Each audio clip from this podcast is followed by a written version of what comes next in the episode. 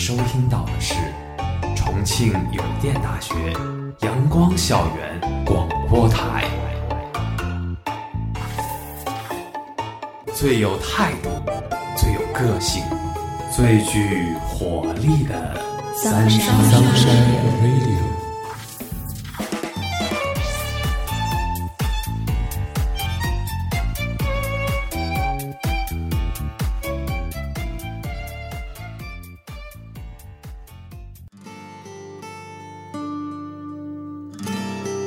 的听众朋友们，大家下午好，欢迎收听今天的阳光校园广播台，我是主播西瓜，我是主播阿软。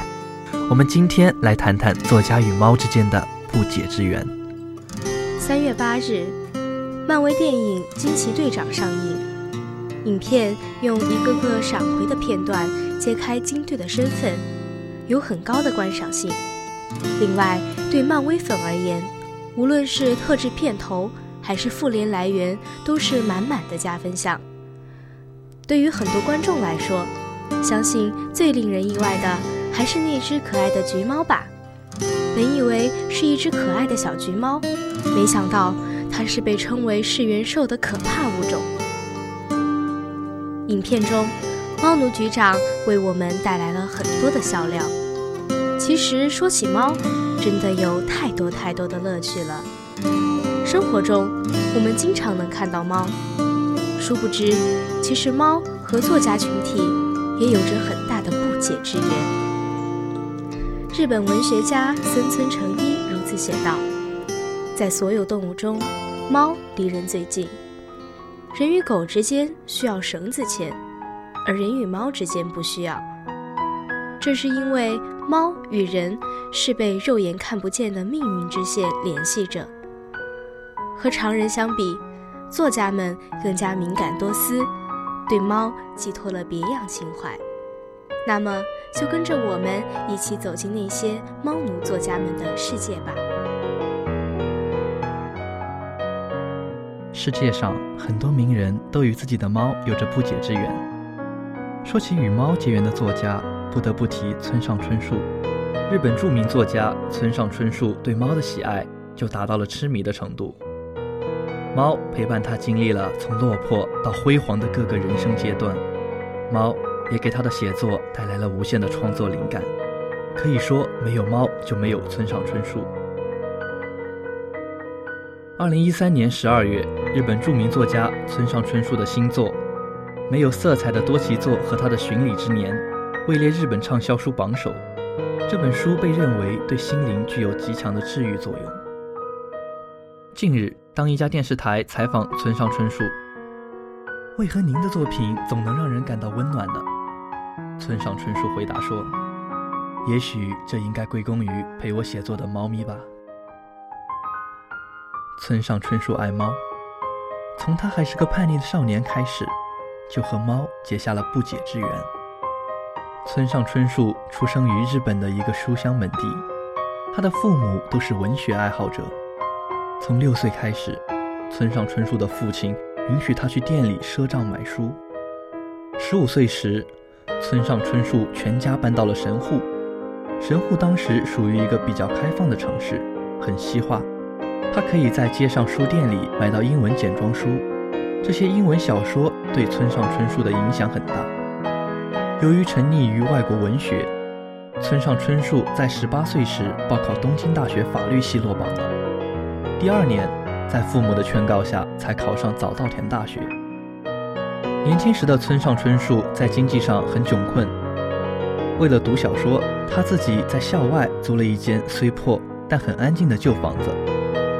在很长一段时间，村上春树过着从图书馆到出租屋两点一线的清苦生活。他没有朋友，也不爱和人说话。一天晚上，村上春树在所居住的三英宿舍附近散步，一只喵喵叫的小猫一直在后面跟着他。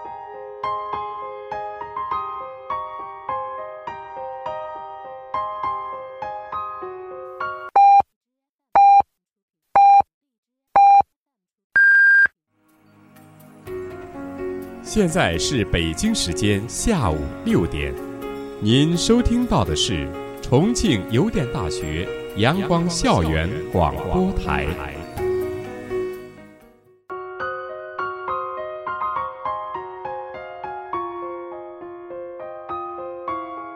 最后竟跟进了他的宿舍。那是一只褐色虎纹猫，样子十分可爱。村上春树看它很可怜，就把它留在了家里。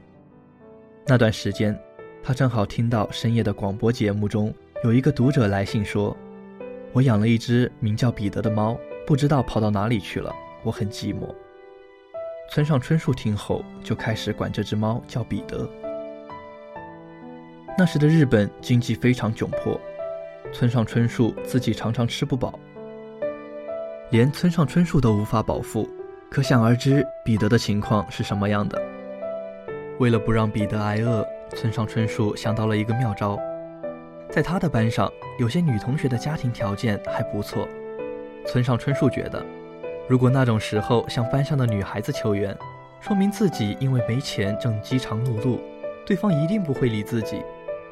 而如果说没钱了，家里的猫什么吃的也没有了，则多数女生则会认为村上春树是一个很有爱心的人，看在猫咪的份上，一定要借钱给村上春树。有个热心的女同学甚至直接从家里带来了新鲜的秋刀鱼或者大虾。彼得很聪明，每一次村上春树带他去女同学面前蹭吃的，他都会显得非常可爱，乖巧的令人爱不释手。于是，许多零食就这样得来了。有了食材，村上春树也可以饱吃一顿了。每当他端出热乎乎的鱼汤或者大虾汤，他和彼得都会埋头享受那珍贵的美味。一次，村上春树不小心把剩下的一块鱼肉掉到了桌上，彼得见了，正要伸出前爪去抢那块鱼肉。有趣的是，村上春树也伸出了筷子。见此情形，村上春树就用筷子。把那点鱼肉分成两半，他夹起一半，彼得立刻抢走另一半。那段日子，猫和主人都这般穷困潦倒，忍饥挨饿。像这样，猫与人争先恐后抢夺仅有的一丁点食物的日子，虽然艰苦，倒也快乐。尤其到了晚上，住在四下漏风的房子里，村上春树连暖炉都买不起，窗外一片漆黑，寒风在屋里凄厉尖吼。他和彼得紧搂在一起睡觉，互相取暖。后来，村上春树在读卖新闻发表过一篇名为《要鞋酿造出温暖》的小说。他写道：“每当我搂紧彼得，常常想，这只暹罗猫就这样创造了一个又一个的奇趣。”后来，村上春树把这只暹罗猫写进了他的小说《奇鸟形状录》。除了暹罗猫，村上春树家里还养过许多猫。在这二十年间，在村上春树家里来来去去的猫咪有十五只。无论是会发出歌声的小母猫麒麟，还是会说梦话的布奇，或是喜欢睡在花盆里的卡米，以及后来送人的亚皮特，村上春树爱着这些猫。在一篇文章中，村上春树说：“人和猫的故事在每一个有爱的角落传播，像春阳的芬芳。”夏阳的热烈，秋阳的静美，冬阳的柔暖。如果有一天早上醒来，发现猫不见了，我的整个心都会是空荡荡的。养猫与读书对我而言，就像我的两只手相辅相成，编织出多彩的生活。就像村上春树自述的那样，他的作品中总有猫咪的形象，甚至可以说，村上春树的小说。事实上是由猫支撑的，没有猫就没有村上春树的小说。读他的作品，你就会感觉到他们。多年以后，村上深情地回忆道：“夜里，我就把猫放在膝盖上，一边喝几口啤酒，一边写起我的第一篇小说，至今都是美好的回忆。”有一次，村上去欧洲旅行，把爱猫托付给出版社的编辑照料。答应他用一篇长篇小说做交换，这部小说就是《挪威的森林》。挪威的森林至此诞生，村上春树被誉为诺奖陪跑者。不知他有多少佳作是因猫儿而写出的。还有一些外国作家也是十足的猫奴，就如海明威。海明威认为，猫是最善良、最忠诚的伙伴。养了一只猫，就会再养一只。家喻户晓的“丧钟为谁而鸣”、“乞力马扎罗的雪”，以及“永别了，武器”，都是海明威在猫咪的环绕下完成的。最多的时候，猫奴海明威养了三十四只猫。他把自己的家称作“喵屋制造基地”。海明威曾养过一只叫雪球的猫，它有六个指头，深受作家的宠爱。于是人们把有六个指头的猫通通叫做海明威猫。身为猫奴的海明威，倘若泉下有知，应该会非常自豪吧。一九六一年，饱受病痛折磨的海明威饮弹自尽。直到生命的最后一刻，他还对家里的猫念念不忘，做了妥善的安排。后人遵照海明威的遗嘱，将他的家改造成海明威博物馆，门票收入则被当作受到保护的猫咪们的生活费。如今，海明威所养的猫的一百多位后代，还在那座庭院里东游西荡，被游客像狗仔队一样追逐着。再说女作家萨冈，在十八岁时，把作品转换为金钱、名气和爱情，在其间轻浮的打转，尽情的挥霍，任由烟花刹那绽放，瞬间寂灭。萨冈本人无论是相貌还是性格，都像一只猫，圆眼睛，金色的短发贴在额头上，漫不经心地看待这个世界。游戏人生，这只猫是如此多情、敏感、特立独行。英国作家多丽丝在《特别的猫》里写道：“在我与猫相知，一辈子跟猫共处的岁月中，最终沉淀在我心中的，却是一种悠悠的哀伤。那跟人类所引起的感伤并不一样。”波兰女诗人辛波斯卡也曾以猫为祭。怀念去世的丈夫。四，不要对猫这样做，因为猫在空房子里就会不知所措。在种种可能中，他更是坦言：我偏爱电影，我偏爱猫。作家都希望灵感常常眷顾，找寻不到灵感时，就需要有猫作伴。蒙恬的那句话说出很多人的心声。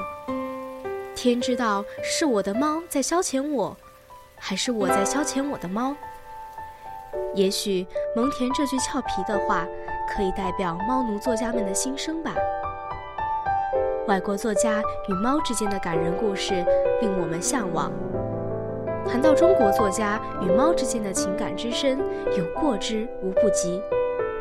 回到中国，谈起猫与作家的故事，更是三言两语难尽。中国作家与猫或多或少有着相似之处。猫的性格比较自我独立，也常显得落落寡合，甚至有些清高。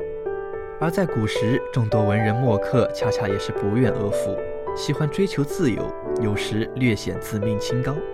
如此看来，猫或许是文人墨客的一种精神寄托。当文学作家有自己的心绪之时，猫是唯一能够听懂自己的。中国有很多作家都喜欢养猫，比如北宋大诗人黄庭坚，他曾经写过一首叫《乞猫》的诗：秋来鼠辈栖猫死，愧翁翻盘搅夜眠。闻道狸奴将庶子，买鱼穿柳聘闲蝉。诗中所说的狸奴就是指猫，而闲蝉则是这只猫的名字。原来黄庭坚家里鼠患闹得严重，听说邻居家那只叫闲蝉的猫要产子了，黄庭坚赶紧去菜市场挑了几条新鲜鱼，用柳条穿过鱼的腮口当做聘礼送给那只猫，恳求他送一只小猫咪给自己，以用驱除家中恶鼠。如此天真浪漫的性情，不愧是苏东坡的弟子。而到了南宋，养猫已经成为当时社会的一种风尚。苏轼那句不可以无鼠而养不捕之猫的告诫，早已经被人们忘到了九霄云外。尤其是陆游，他给自己爱猫写的诗，恐怕比给表妹唐婉写的诗还要多。比如“前生旧童子伴我老山村，西柴火软蛮毡暖，我与狸奴不出门。看君终日长安卧，何时纷纷去又回？物生孤寂念，倒伴大狸奴。”这可真是爱猫成癖啊！五代宋初的画家、文字学家郭仲舒，逢人不分贵贱，和对方打招呼时就喵一声，自称为猫。它有一种特异功能，大概也是从猫身上学来的，那就是盛夏烈日之下体不沾汗，大雪隆冬里却凿冰洗浴。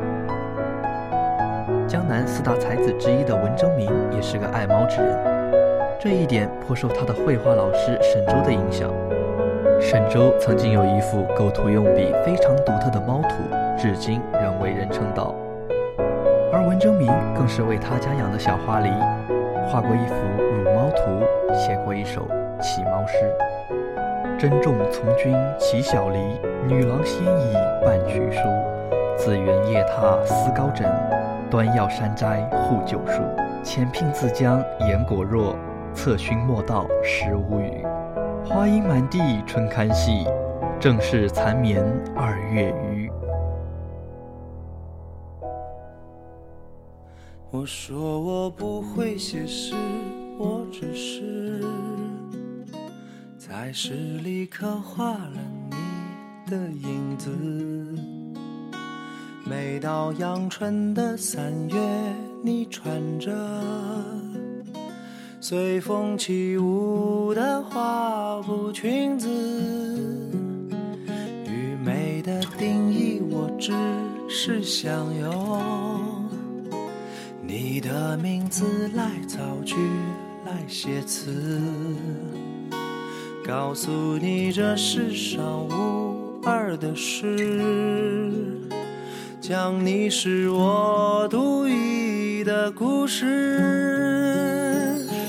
转眼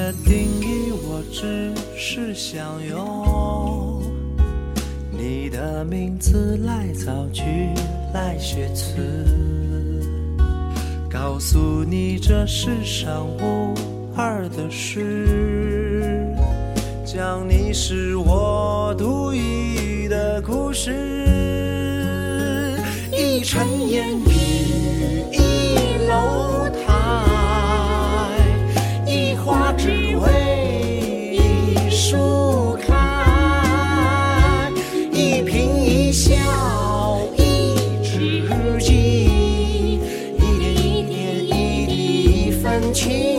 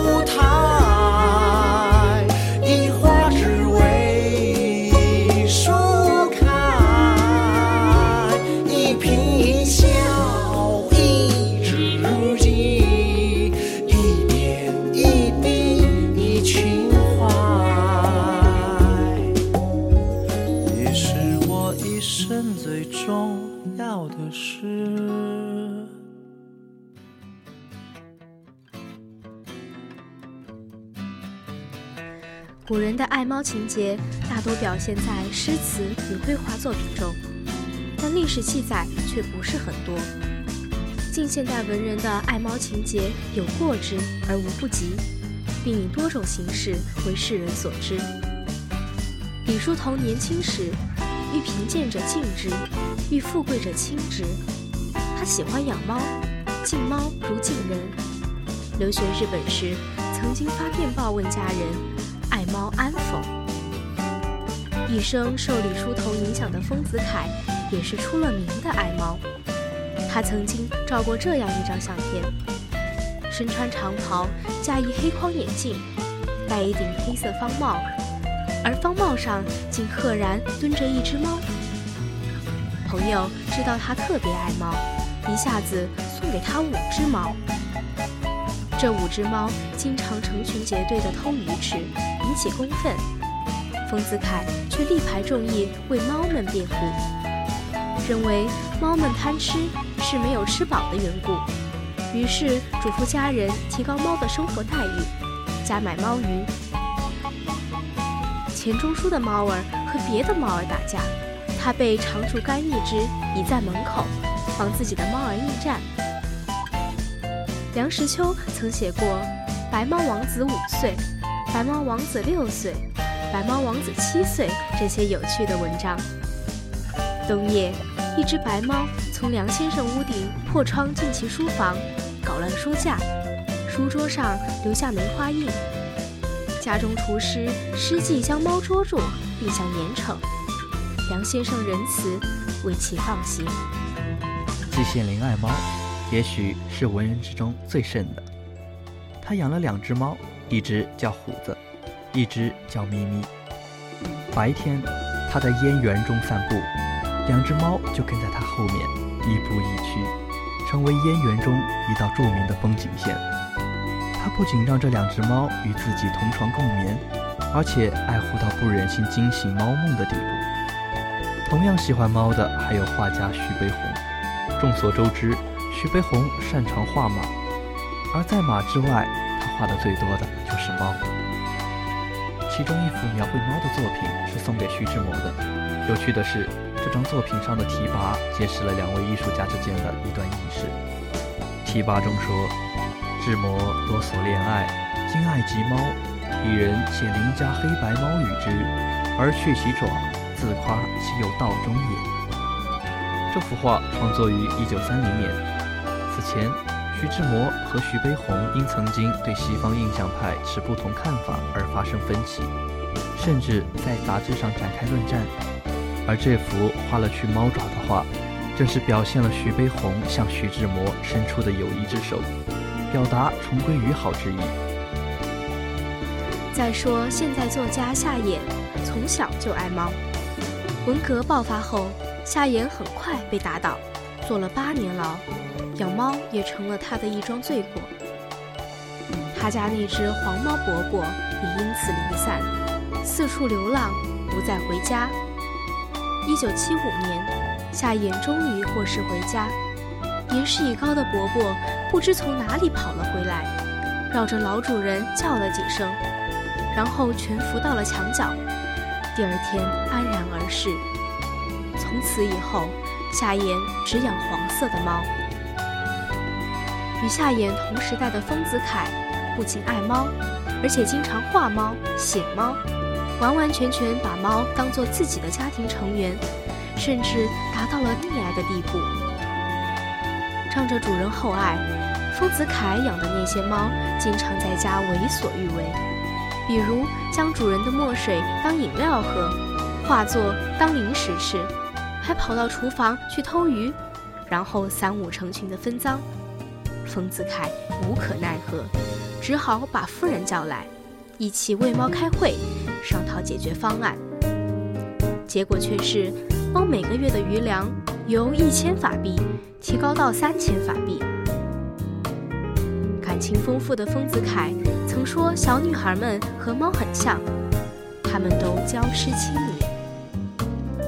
下面和大家分享一首有关猫的小诗。每一天，你从窗台走过，都会送来一杯水，不温不热。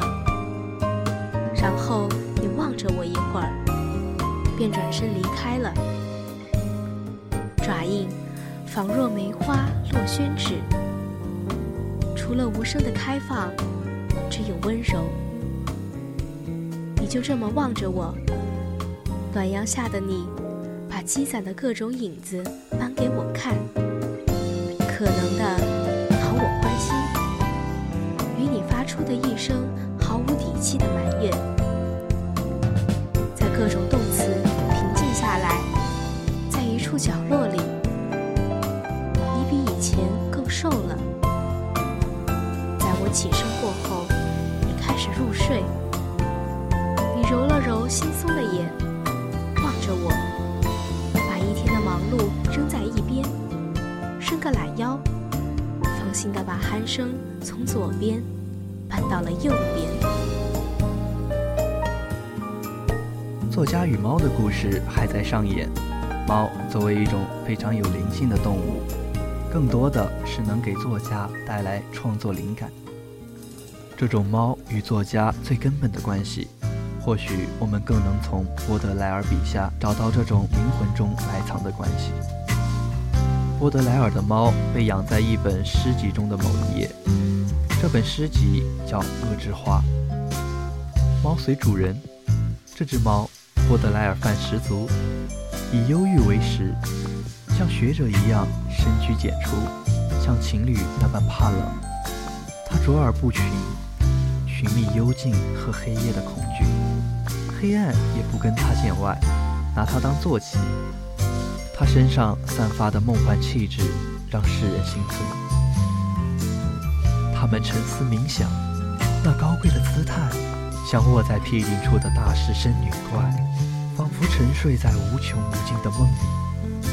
丰腴的腰间，一片神奇的光芒，镜子的碎片，还有细细的沙粒，又是神秘的眸闪出朦胧星光。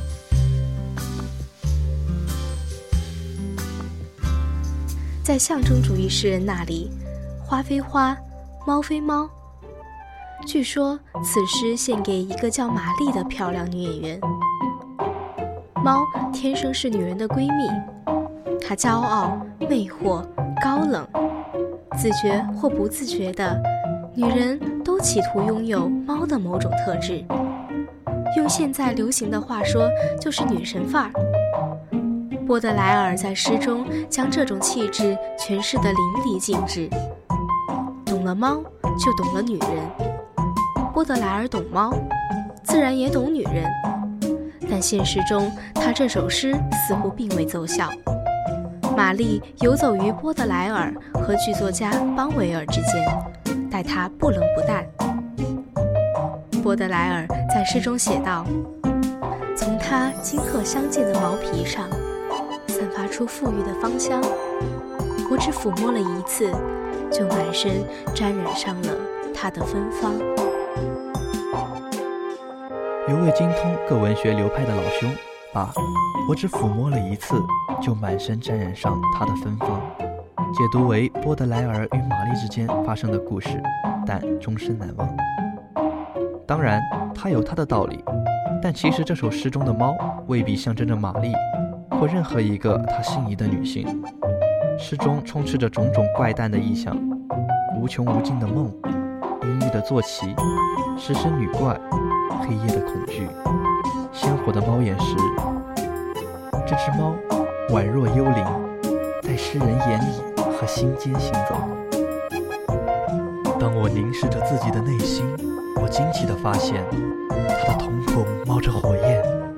那对明灯，这鲜活的猫眼石正死死地盯着我。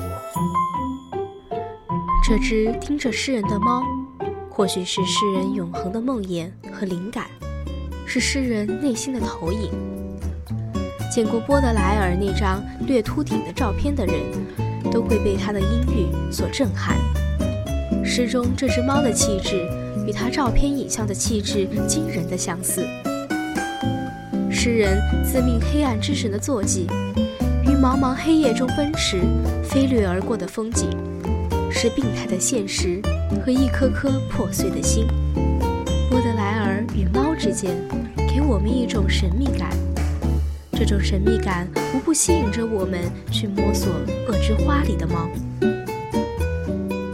相比于作家与猫之间的神秘感，可能我们更爱生活中与猫为伴的温馨与充实。今时今日，中国社会的飞速发展已经让很多往日旧俗无法言承，却始终没有剪断文人与猫之间的这根红线。生活中，猫已经算不上什么宠物了。人们不但养价格昂贵的真犬，而且还引进奇珍异兽，但猫始终是我们的好伙伴。猫不仅只是一种动物，为人所爱。而是升华为某种性格气质，为文艺青年们用在自己抒发情绪的行文短片中，既已成为这一群体的代表象征。解到了作家与猫之间的不解之缘，你是否对猫有了新的认识？惊奇队长的小橘猫能给我们带来新奇感，其实猫自带的是一种治愈作用。现代人被繁重的生活和工作压力压得喘不过气来，不少人都有着自己的小确丧，因此有着治愈系功能的设定，总能打动观众。猫儿对我们意味着陪伴、珍惜、爱和关怀，所以呀，无论是作家与猫之间的密切联系，还是生活中喜爱猫的我们，其实都是猫给了我们一种在精神上的慰藉。无声无息地治愈着我们脆弱的灵魂。今天的节目到这里就结束了，我是主播阿软，我是主播西瓜。如果你想收听我们的更多节目，欢迎在荔枝、网易云音乐搜索电台“重庆邮电大学阳光校园广播台”。如果你有好的意见或者建议，可以在新浪微博搜索“重庆邮电大学阳光校园广播台”，或者关注我们的官方微信 “Sunshine Radio”，重庆邮电大学阳光校园广播台，更多精彩等你来。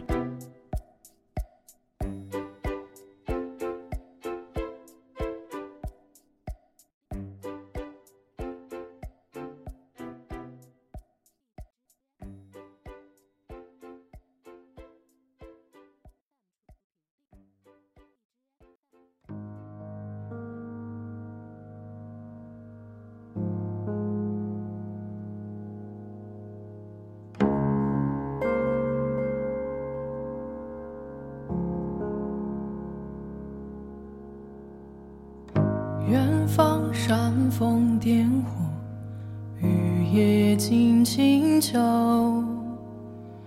树满枯竭凋落，微风洒悲奏。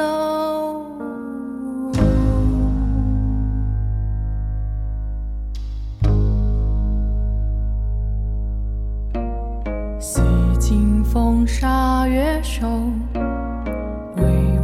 心间抬头，